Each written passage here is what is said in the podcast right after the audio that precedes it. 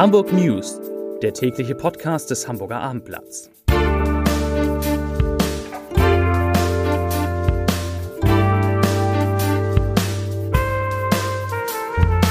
Herzlich willkommen. Mein Name ist Lars Heider und heute geht es um ein neues Problem, das Hamburgs Hotels und Restaurants mit den wieder ansteigenden Tourismuszahlen haben.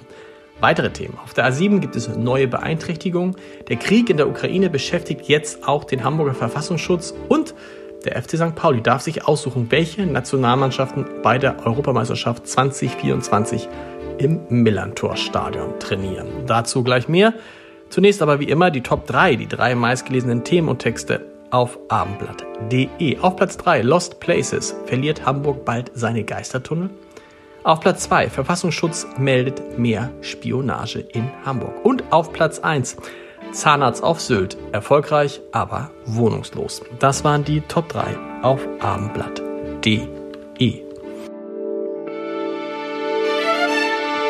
Der russische Angriffskrieg in der Ukraine stellt auch den Hamburger Verfassungsschutz vor Herausforderungen.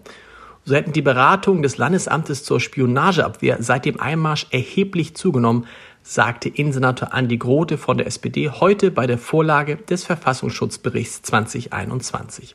Wie in ganz Deutschland mache sich die hybride Bedrohung auch in Hamburg bemerkbar. So werde das militärische Vorgehen Russlands von Versuchen der Einflussnahme und von Cyberangriffen begleitet. Bundeskanzler Olaf Scholz hat von einer Zeitenwende gesprochen, was den Krieg angeht. Das lasse sich auch für den Bereich des Verfassungsschutzes sagen, so Grote. Der Umweltverband BUND Hamburg hat mit Kritik darauf reagiert, dass Bürgermeister Peter Tschentscher angesichts des Klimawandels und explodierender Energiepreise Windräder auch in Naturschutzgebieten zulassen will. Der Bund der BUND sagt dazu, ich zitiere, wir stehen natürlich hinter dem Ziel, zwei Prozent der Landesflächen der Windkraft zur Verfügung zu stellen. Das heißt aber auch, dass Natur- und Artenschutz aufgewertet werden müssen. Unsere Naturschutzgebiete sind explizite Vorrangflächen für die Natur. Zitat Ende. Verwöhnt wurden die Vielmann-Aktionäre schon in den vergangenen Monaten nicht. Um gut 30 Prozent war der Kurs der Hamburger Augenoptikerkette innerhalb eines Jahres abgesagt. Heute ging es zeitweise um weitere 10 Prozent nach unten. Der Grund? Vielmann veröffentlichte eher enttäuschende Prognosen für das Ergebnis. So geht die von Mark Vielmann gelenkte Aktiengesellschaft für das erste Halbjahr davon aus, dass der Gewinn vor Steuern bei rund 89 Millionen Euro liegen wird. Im vergleichbaren Zeitraum 2021 waren es noch 96 Millionen Euro gewesen. Zudem heißt es mit Blick auf das Gesamtjahr, ich zitiere, der Vorstand der Vielmann Gruppe betrachtet das aktuelle Marktumfeld mit Sorge. Zitat Ende. Der FC St. Pauli hat bestätigt, dass der Club ein Mitspracherecht hat, welche Nationalmannschaften bei der Fußball-Europameisterschaft 2024 im Millantor-Stadion trainieren dürfen und welche nicht.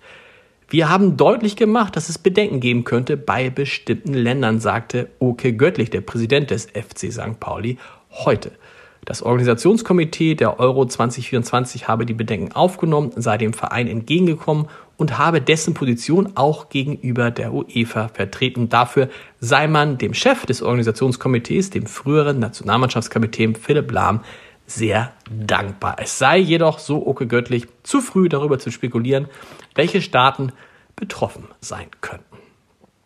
Zu Beginn der Hauptreise- und Urlaubszeit fehlt in vielen Hotels und Pensionen in Hamburg das nötige Personal. Das sagte heute die Gewerkschaft Nahrung, Genuss und Gaststätten. Gewerkschaftssekretär Johann Müller erklärte, ich zitiere, Rezeptionisten, Köche, Barkeeper, Service- und Reinigungskräfte werden in der Stadt händeringend gesucht. Es kommt jetzt darauf an, Fachleute mit guten Konditionen zu locken, um für die steigende Nachfrage nach Urlaubs- und Geschäftsreisen gewappnet zu sein.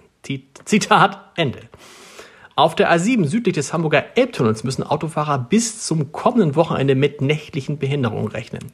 Für die Einrichtung einer neuen Verkehrsführung stehe jeweils nur ein Fahrstreifen zur Verfügung, teilte die Autobahn GmbH Nord mit. Betroffen ist der Abschnitt zwischen dem Elbtunnel und der Anschlussstelle Hamburg-Hausbruch und zwar jeweils von 22 Uhr abends bis 5 Uhr morgens. Zum Podcast-Tipp des Tages. In unserem Familienpodcast Morgens Zirkus, abends Theater geht es heute um Castingagenturen und um Foto- und Filmaufnahmen für Kinder und ob man die machen sollte oder lieber nicht und wer das am Ende entscheidet. Hören Sie mal rein unter www.armblatt.de/slash podcast. Da hören Sie auch alle anderen Podcasts, die es vom Hamburger Armblatt gibt und das sind sehr, sehr viele. Die Hamburg News, die gibt es wie gewohnt morgen um 17 Uhr an dieser Stelle. Ich wünsche Ihnen bis dahin einen schönen Feierabend. Bis dahin, tschüss.